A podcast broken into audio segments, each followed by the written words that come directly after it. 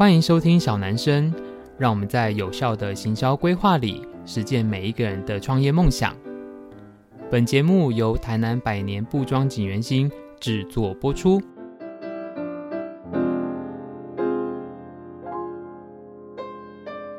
Hello，大家好，欢迎收听小男生小老板的台南生活，我是景元新小老板子欣。这一集呢是下集，就是乘着我们呃上一集在聊 IKEA 选址，就为什么他不来开台南呢？一直延续下来的哦。那呃还是先让我们欢迎这一集的特别来宾，就是上一集的特别来宾马老师。好了，Hello，嗨，大家好。好，所以我们上一集呢，其实从 IKEA 这个个案开始聊，聊到品牌选址啊，呃，产品的销售、行销规划，到很多 marketing 层面的事情。所以呢，刚好我们聊到了在行销工作上面北中南的差异。那因为我知道，像马老师之前也有在不同品牌操作过，可能采购甚至更多的事情，所以可以跟我们的听众朋友分享一下，身为一个品牌商或是你个人的工作经验里面，虽然台湾并不大，可是到底北中南的市场上有什么样的差异啊？嗯，我觉得还是先从我的工作经验，因为大家知道我前两集有提过，其实我本来是念室内设计，所以我毕业后在各种不同的公司工作，基本上我有两个产业不碰，一个就是金融，一个就是那科技，这我没兴趣，我都做比较传产，但是我蛮多是集中在家具家饰，因为跟我的专业有点关系嘛。那像我待过几个公司，就是北中南都有，比如说我有待过宽庭宽。宽庭比较特别，是宽庭生活馆，那他们北中南百货公司都有柜，那台北有独立的店，我在那边做的不是行销，比较特别是做采购，所以我会在国外选购一些家饰家具带回来，然后会配货给北中南。那还有待过像阿玛尼卡萨，那个就是行销，其他大部分都行销，还有甚至。呃，大家很熟呃熟悉的 远雄建设，我们在北中南也都有房子嘛。那行销方法都不太不太一样的。当然跟我的专业比较有关系，像因为是这样子的产业别，我们就会去特别调查人的生活习惯、跟消费习性、跟喜好。我先从宽庭跟阿玛尼卡萨来讲好了。宽庭跟阿玛尼卡萨比较相近，是家具家饰类的嘛。那其实它比较真的赚钱的还是寝具，寝具其实是成本比较低，但是它的毛利比较好的。那我比较负责宽庭比较稍相对冷门一点，就是家居家饰。我们还是每年会去法国家饰展看展。然后跟老板一起挑货，那他每次都会提醒我挑货的时候就要注意一下北中南市场。我刚进去的时候花很多时间在判读，就是北中南卖的东西。那你会发现，就是北中南的生活美学是有差别的哦。像大家如果呃自己想看自己区域是不是我形容的这个样子？如果你是北部的朋友呢，你可能买房子通常很习惯喜欢那个空房子，你想要自己设计、自己装潢，你有自己的想法。甚至如果你买预售屋、新城屋，你会希望它是个毛坯屋，甚至连皮都不要，我自己找人来弄。中部就有点中庸，到了南部，南部人非常喜欢你买好我。拎个包就可以进去，最好装潢都有了。所以就是我们在销售的时候，北部的客人会比较希望我们不要介绍他，他自己看他自己想要的，他自己想要他那个空间。可是南部就会需要多一点点的解说，跟他建议配置，甚至会有些客人直接把他家里的平面图啊、家具配置图拿来给我们看，然后跟我们讨论，然后呃协助他选品。中南部的客人会喜欢比较。花俏一点东西，我们相对觉得，那北部的客人就会喜欢简洁一点的东西。这也是为什么当初阿玛尼卡萨来台湾的时候，主要还是在北部店，因为大家知道阿玛尼卡萨是 JoJo 阿玛尼这位服装设计师他的极简美学的延伸嘛，所以他东西都比较简约。后来我们发现，中南部人没有那么喜欢，所以店就开的比较少。然后我在远雄街也是相某个程度也是相关产业跟室内设计有关系的。那北部人就是大部分都是喜欢小房。房子嘛，当然可能价格也是一个主因，为比较贵。可是越到南部，你就发现大家平数喜欢越大，当然可能也跟总价有关系啦。但真的只要离开台北，我发现大家蛮多台湾人很喜欢套体耶。我之前曾经在台高雄住过三个月，就是执行远雄的别墅案，他在高雄就是卖别墅，那客人都很喜欢这样子的房子。但是客人不喜欢的是什么呢？因为我。卖远雄的那个房子在高雄，是在澄清湖畔。它比较特别的是，它不像传统的别墅是一栋一栋自己进去自己家里，它还是有一个管理中心。你要进到管理中心大门，有警卫审核过，你才能进到社区统一的地下室。然后那个整个园区里面才有统一的自己的独立栋的房子。然后很多中南部的客人会觉得，这样我住套厅，为什么还要缴管理费？这么麻烦。可是你问北部的人哦，他他们其实买房子非常重视那个安全，有管理，有没有管理员二十四小时，有没有收件收信？呃，我寄来的配送物品有冷冻食品，我可以有冰箱，我的垃圾场没有冰箱，他们很注重这种公共管理的东西。我觉得北中南客人，我相信在不同产业都一定有不一样的服务跟喜好跟在的地方。那在我。经历过几个产业，这是我观察到的比较特别的地方。我我觉得回到就是我们一开始所讨论 IKEA 这个话题哦，我觉得呃我自己的观察啦，很多长辈啊，他们看到 IKEA 家具会摇头。我不知道，就是当初马老师在这个公司里面工作，因为如果你是在台北的话，我觉得相对他可能没有那么多。呃，长辈，我不知道怎么描述哈，就是因为啊，像我后来发现，其实像 IKEA 它有卖那种很便宜的茶几、小桌之类的东西嘛。我最近去看，它都会有一个透明的亚克力上盖，然后告诉它里面那个我不知道叫蜂巢板还是什么东西，反正就是纸板就对了。然后告诉你说，哦，其实这很耐用，什么什么东西，巴拉巴拉巴拉。可是我发现呢、啊，像我自己观察，我身边比较有年纪的长辈们，他们就会有一个很，我不能讲刻板印象，应该说消费。习惯是，他觉得家具一定要是实木的，好，所以我觉得像 IKEA，或许当初，嗯，我们如果以北中南的市场或是切面去讨论这件事情，你看到像他现在开的点，可能在台北地区、在台中、在高雄这些地方，其实这些。它属于比较都会区，对，然后以及它的年轻人口算比较强壮的，甚至它会引吸引到呃周遭的乡镇的年轻人口进入，所以我觉得某个程度它。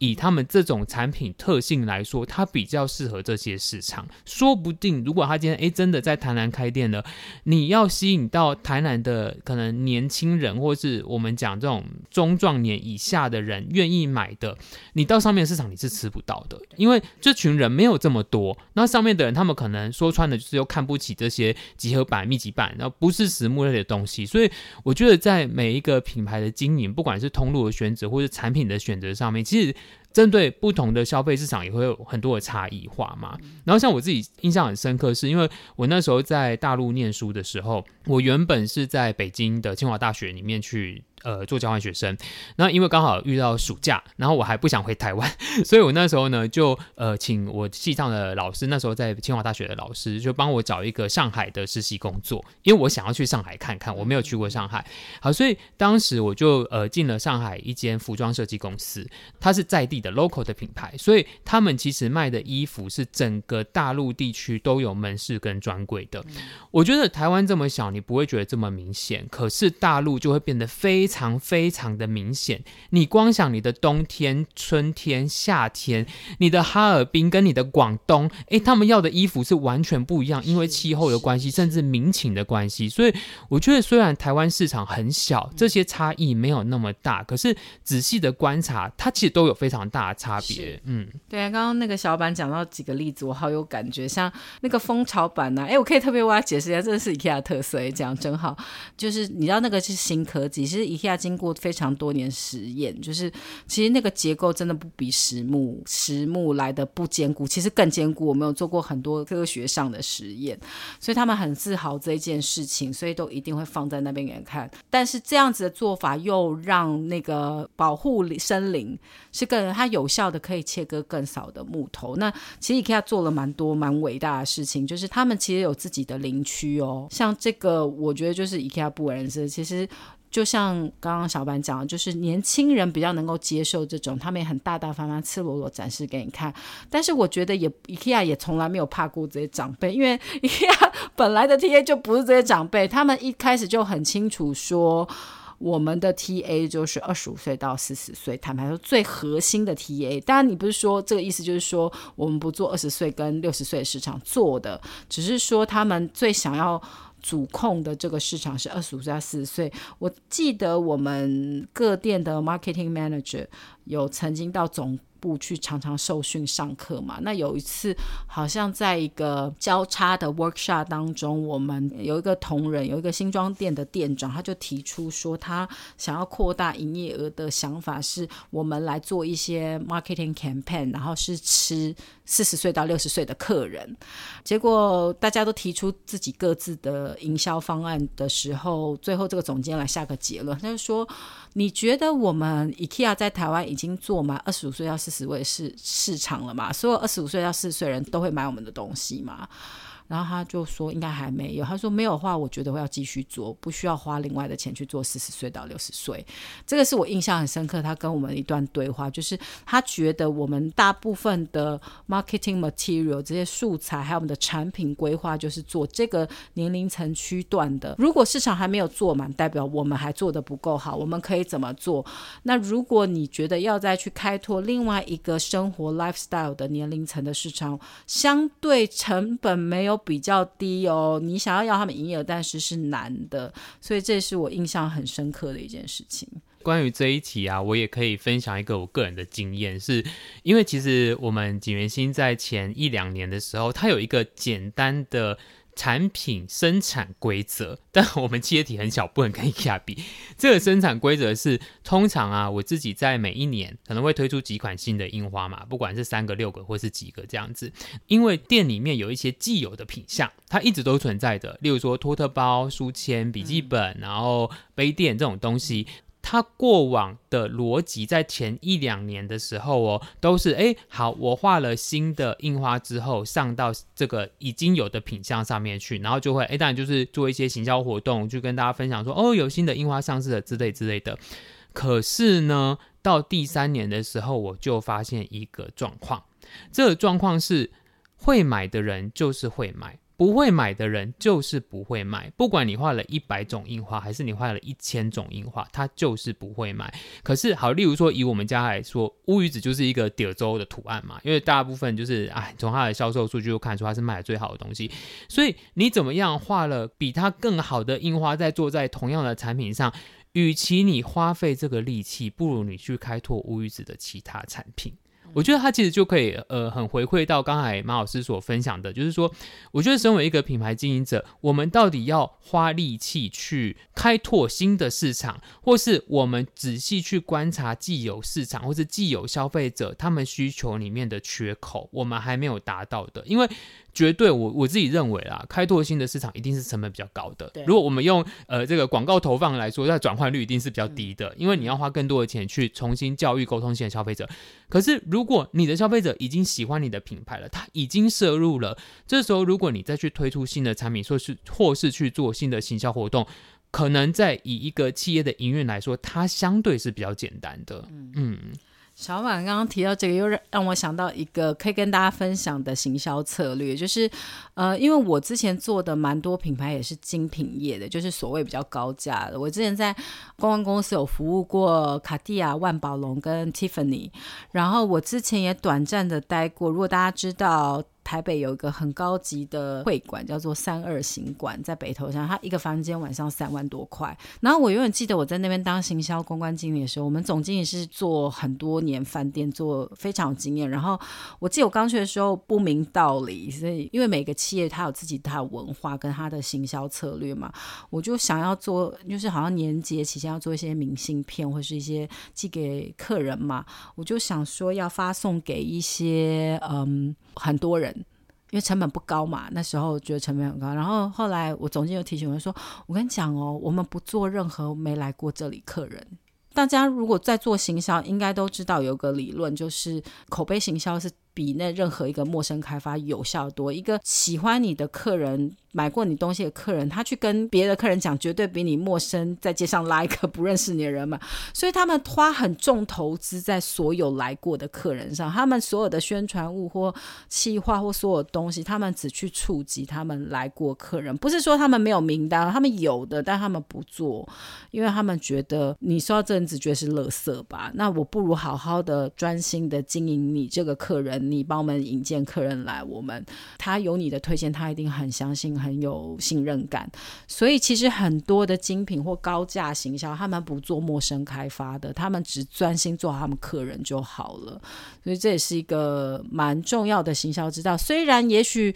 很多文创品牌不一定是做高价，但是我觉得大家可以，呃，在未来品牌的行销策略规划上，可以好好怎么样让我们的熟客，让我们既有的客人可以帮我们带更多的客人，这才是最棒的行销。其实像我们之前在设计公司，我相信如果大家有去找过设计公司，一定会知道，与其你去网络上面海捞。不如你今天朋友告诉你说，哎，我之前找这一间画 logo，或是我找这一间做包装，他做的不错，你可能就会很快速的就决定你要给谁做了。所以，真的口碑行销，我觉得不管是在做 B to B 上面的专业服务，或是说 B to G 上面的呃一些产品的零售，都是一个。我觉得很重要的事情，这样好。然后我想要借由这个话题延伸下去，是说我后来发现呢、其实很多文创品牌，包含我自己哈，其实我们不是很擅长做顾客关系管理。我觉得这件事情它很容易被忽略。我自己觉得啦哈，最常见的顾客关系管理就是大家在线动上面聊天。对不 对？大家就会在这个 F 不管 FB 或 IG 的线动上面聊天。可是我想要分享我一个非常有趣的观察。好，我们呢业界，我我不要讲是谁哈。我们业界呢有一个呃算是蛮同行的品牌，它在去年还是什么时候，我忘记我忘记是什么时候了。我突然发现呢，它在做一种很像是电子报的东西。然后我当下看，我当然会觉得有点纳闷，因为我想说，哎。电子报不是我们十年前的行销嘛？就是你知道十年前就是大家都很爱发电子报嘛，不管是讯息或是广告什么东西。我想说，现在不是大家都用 Facebook 在发文，用 IG 在发文，然后下广告、Google 广告什么，怎么还会有人做电子报？好，总而言之呢，我后来呢就有慢慢的观察说，诶，为什么这个品牌要一直做电子报，而且它的更新频率还算蛮频繁的。那当然，电子报中间会夹了一些它呃想要释放给消费者的 flavor，不管是可以免费下载的东西，或是一些产品优惠，或是什么什么东西的这样。然后甚至有一些些内容的讯息，因为其实我后来有订阅，因为我想要知道它到底它想要做什么事情这样。好，然后呢，我这样子观察了应该有半年一年了哦，我那一天终于理出一个头绪了。我真的我有发现，因为某一天我跟我一个朋友在聊天，聊到。有在做社群的朋友都会知道，就是我们都会彼此抱怨说触及率好差啊之类之类的事情。因为有一些品牌它是靠着社群广告的转换率去做产品上面的销售，那现在转换率就变得成本越来越高，甚至像呃这个做募资，我很多募做募资的朋友在在反映说，哎，现在募资的广告的那个占比越来越高了，他们已经也快要接近通路的抽成的概念在做这件事情了。好，所以。我后来发现，他为什么要做电子报？其实他就是透过让出好处的方法，在收集顾客资讯。那这个顾客资讯，它不只是好像一个海撒式的从 Facebook 或是 IG 的发文开始，它是直接进入到你的 email 信箱。虽然它也有可能说，哎，你就马上看到是广告讯息就删掉，甚至你就解除订阅这件事情。可是。我觉得或许他在消费者的生活触及当中，还比起你快速的划掉那一个 Facebook 或是 IG 动态来得深入。这是我自己的观察，我觉得就是我不知道，像马老师对于顾客关系管理，像你们自己在做旗袍儿这个品牌，在卖旗袍，呃，或者在做旗袍文化推广，你是怎么样去操作这件事情？就是让你的顾客对你的粘着度更高，那或者是说，哎，你在做一些产品销售的时候，怎么去跟顾客透过线上的方法，甚至是线下去做沟通呢？其实，因为我们也是一个很小的公司嘛，它也是创业才两年，所以，然后刚刚也提到，我们创业就是从一个 Facebook 的社群起家。所以其实很多我们的重要客人或老客人就是 Facebook 的朋友会员，那我们没事三不五时就是在 Facebook 互相贴文、互相聊天这样子。呃，我其实有时候做客户管理关系到现在，有时候也觉得啊、好羡慕大公司有那个会员系统，我们还没有钱做会员系统，但我们现在能做的就是努力的靠我们既有的人脉资源，然后做人力式的就是互相连接，呃。呃，我觉得刚刚电子报那个，我自己觉得蛮酷。我甚至其实最近有在想一件事情，但我不知道可不可能这样做啦。就是讲到客户关系，其实我跟我朋友讲啊，说我觉得旗袍很适合做成传直销，哎，因为传直销是。它的产品是很需要被解释的嘛，而且其实旗袍这个东西很需要霸掌挂，就是有一个人一穿，他旁边身边的朋友都会穿。其实我觉得他很适合做传直销，那就是一个很强的客户管跟，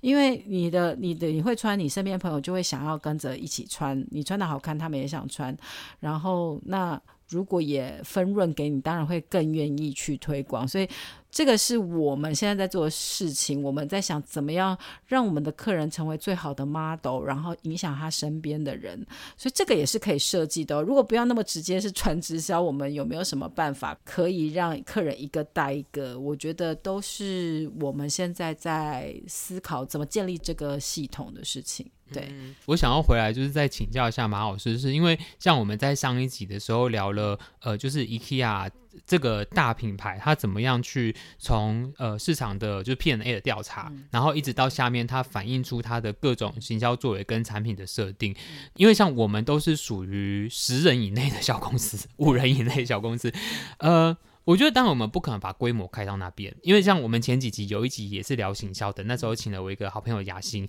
那他因为之前也是在国际公司的食品的餐厅品牌里面，那他那时候也曾经有聊到说，哦，他们一开始做市调就是撒几百万，然后亚洲区的市调什么什么东西，但对我们来说都会觉得很飘渺。可是我们实际在呃学界经验或是有实务经验会知道，这些东西它不是打空炮。就是它一定是有它的价值存在，不然哪一个大老板会笨到花几百万去做一个试调，只是为了有一些数据跑出来？他必须要反映到，应该说它是一种投资行为。他现在丢了几百万下去，他要滚出可能几千万的业绩出来。可是我觉得这件事情，它乍看在文创业或是在像呃马老师经营的旗袍的自有品牌的贩售业上面，我们没有办法做到这样子。那你就算你从 Facebook 或从 IG 的后台数据看，好，你就只能等到一些得。到一些很粗浅的消费者轮廓资料，嗯，可是你觉得有没有一些其他的方法，我们可以透过一些理性的方式去分析出我们在经营的品相，或是我们自己品牌质地里面的消费者的特质，可以帮助我们在后续的销售跟推广上面更有利的呢？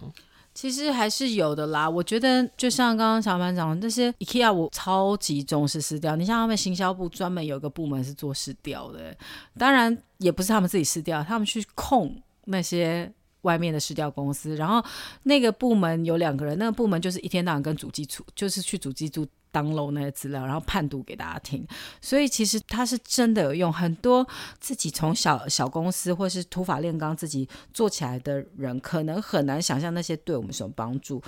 呃，可是我自己觉得是非常非常有帮助。那我觉得能做的就是。呃，就像我其实某个程度，我现在还是福大文创系，我带毕业专题嘛。我的学生每一次做任何一个专题，我也是叫他们尽量拿公部门或是网络上可以找到。现在很多线上试调公司，他们其实为了自己的品牌的知名度，他们会自己花钱做一些有趣的试调。那比如说做食品，他可能有个调查说台湾年节最喜欢吃的三个三个年菜是什么啊？他可能这个是无偿的做了一个，其实他其实公布这个新闻。的时候，他们背后策略就是希望这些品牌来找这个呃市调公司来帮他们做这些更深入的、详细的一些市调。所以我觉得大家可以善用这种平台，除了主计处有很棒的对你的。P&A 好，就是 Primary Market Area，就是你的你的地域市场。如果是以区域来分，我们在国家的主计处，你会看到人口、年龄啊这些布局的。假如说你是实体店的话，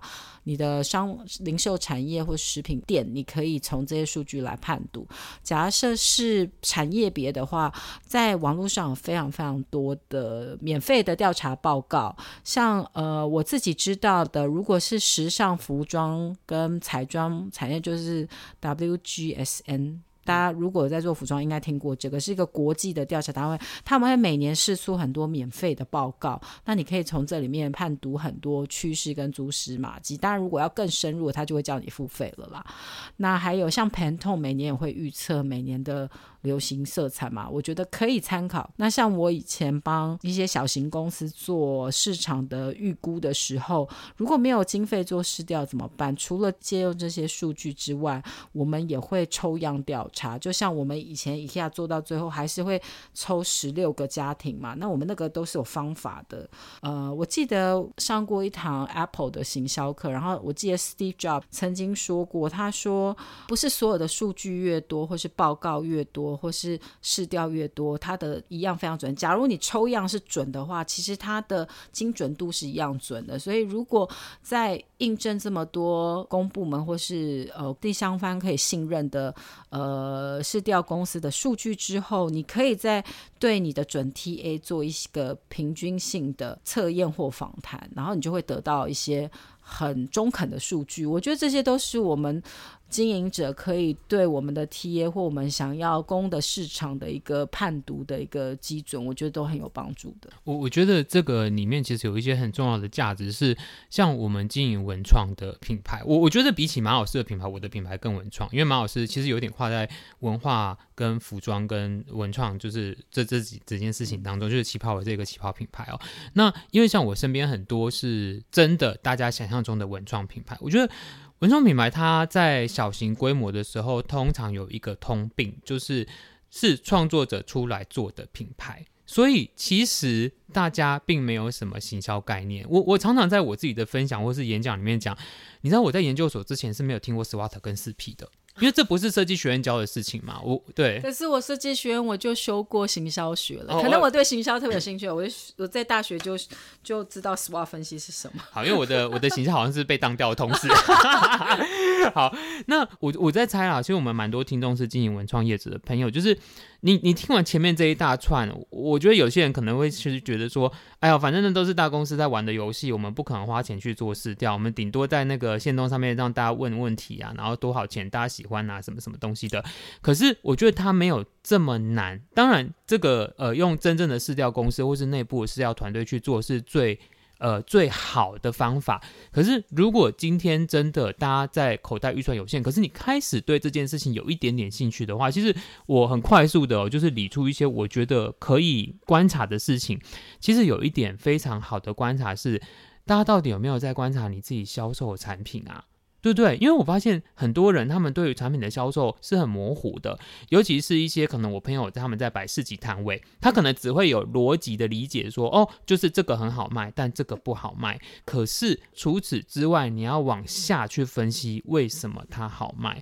是因为它的卖相好，还是它的定价策略好？它到底符合消费者对于这个产品价值的怎么样的认同，或是他怎么去评估这件事情？我想要分享一个我前几天，其实昨天呢。我昨天的一个例子，昨天我在跟一个做造型香氛蜡烛的朋友聊天，因为我不会做蜡烛跟手工皂，但是好像他们可能是工序差不多，还是都有一点化工，我不知道，就是好像都是蛮常，就大家会有相同的，会卖蜡烛的人就会卖手工皂这样子。好，那总而言之呢，因为他本来是做非常漂亮造型的蜡烛，可是他也是遇到他的产品。卖不好，因为他觉得大家买了就会说啊，舍不得烧，好、哦，或是没有什么回购率，或者大家觉得很漂亮，可是买了不知道要干嘛，好、哦，所以他在产品的推广甚至销售上面，他觉得他有一点卡住。可是我听完的时候，我就给他一个观念是说，我觉得你要重新去定义你的产品对消费者带来的价值是什么？它的价值是一个燃烧的蜡烛。一个有味道的蜡烛，还是它是某种礼赠品？它的礼赠品的目的又是什么？嗯、所以我觉得，其实重新去定义你的产品，从你的销售数据里面找出这个产品会之所以得周，或是这之所以热卖，一定有它的原因存在。其实我觉得这种也是某种数据，或是我们某种试调，因为你透过实际销售的调查而得出来的结论哦。那还有一个，我觉得你也可以很可以观察的是，去看看中大型通路的陈列。因为对我们来说，我们文创品牌其实通常通路里面都会有卖我们的东西。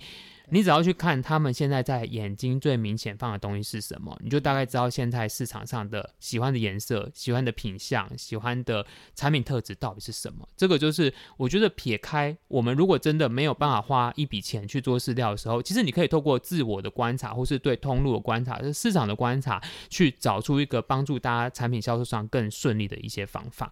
最后的话，我想要请教，就是马老师，就是像你操作这么多品牌，你现在自己也有品牌，我相信你一定有很多心得哦。就是像针对我刚才提的这种比较中小型的文创业者，在我们没有那么多行销资源的前提底下，有没有一些发展上面的建议？就是我们可以怎么做？因为我觉得现在的市场变得太快，就是社群变得太快，疫情又一直在重新洗牌整个市场的消费模式。可是以这种小确幸，或是这种文创品牌卖观光客的、卖年轻人的，你觉得我们应该要怎么做？就是除了我们在创作之余，真的可以靠这个品牌实质上的获利支持我们的这一条路呢？呃，刚刚小老板讲，我很多事情我都很有感触。举例来说啊，我才前两天才在那个台中办一场秀，然后。摆摊一日快闪店旁边都是台湾一些独立设计师的服装品牌。后来我跟他们聊一聊，聊到 brand marketing 品牌形象，因为是我专长，我非常讶异，不约而同，这些人都一直问我说：“哈，我想学，我真的最最不会就是这一块。”我觉得台湾有非常多很有创意的人才，但是这些文创品牌或这些设计人才的设计师品品牌。最容易犯的一个问题就是，就刚刚小老板已经提到，就是他一直创作，他觉得我的设计很漂亮，我的想法。我要发挥，可是大家不要忘记，就是我们毕竟不是艺术家，艺术是可以尽情发挥你的情感。可是，在设计，它毕竟是一个实用的物件，所以我们就要很实际的来想象这个消费市场可能会怎样。创作者跟经营者立场，某个程度有时候是对立的哦。所以我觉得这些文创的小老板跟设计师们一定要搞清楚，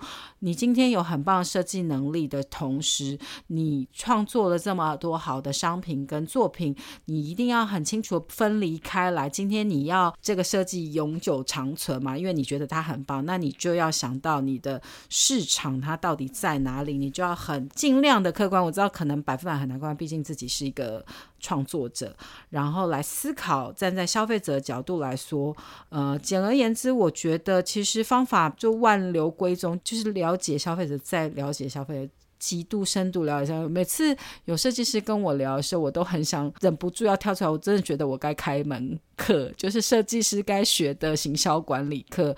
我我自己帮 IKEA 写过年度性的 marketing plan，我写完我真的去了半条命。我觉得大公司的行销计划就是不一样，可是那些行销计划，坦白说几乎没有花很多钱。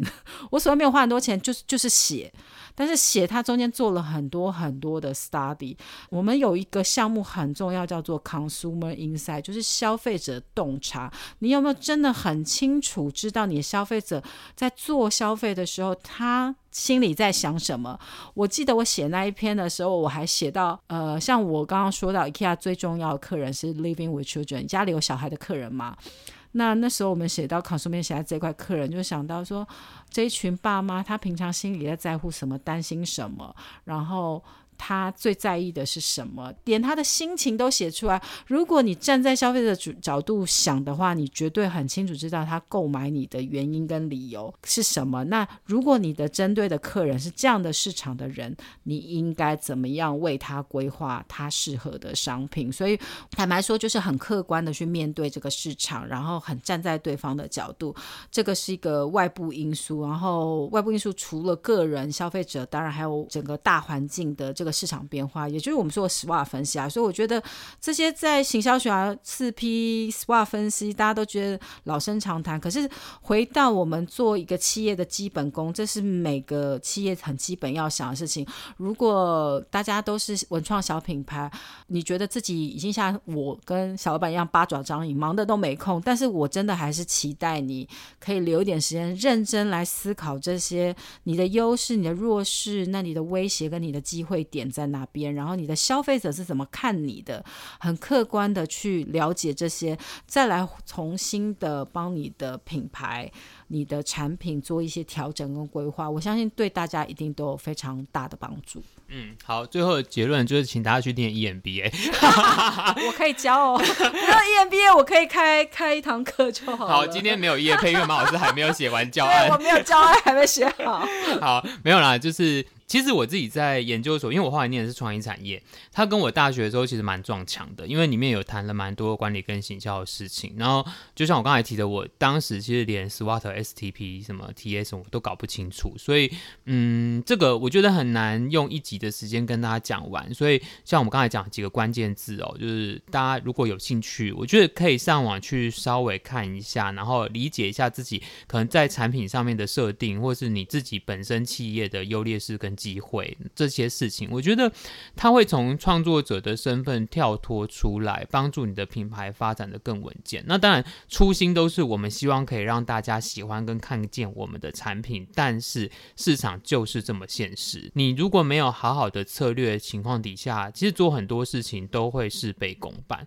所以，我们不是说哦，我们就是要极大化所有的产值，而是我们怎么样在有生之年，或是我们所有的预算里面，让更多人去理解甚至认认同我们在做的事情。所以，我自己觉得适当的管理跟行销知识是所有创作者、文创人必须要知道的事情。这样子，好，很开心呢。我们这个下集呢，也还是聊了蛮多的哦，就是关于品牌经营。那从 IKEA 选址 这件事情聊到后面，很多我们两个各自有一个经营一个品牌，然后我们自己的一些小小心得。那希望可以给大家一些小小的帮助或是收获。那也欢迎呢，如果大家对我们聊的议题有兴趣的话，可以呃留言告诉我们，或是你对于行销还有更多想要知到的疑问的我都可以留言给我们。那也可以欢迎在我们的 facebook 不管是景元星还是旗袍儿或是台北旗袍同号会下面留言或是按赞追踪我们哦就是我相信我们都是很乐于分享的人啊。好那谢谢大家收听今天的小男生那我们就在下一集见喽拜拜。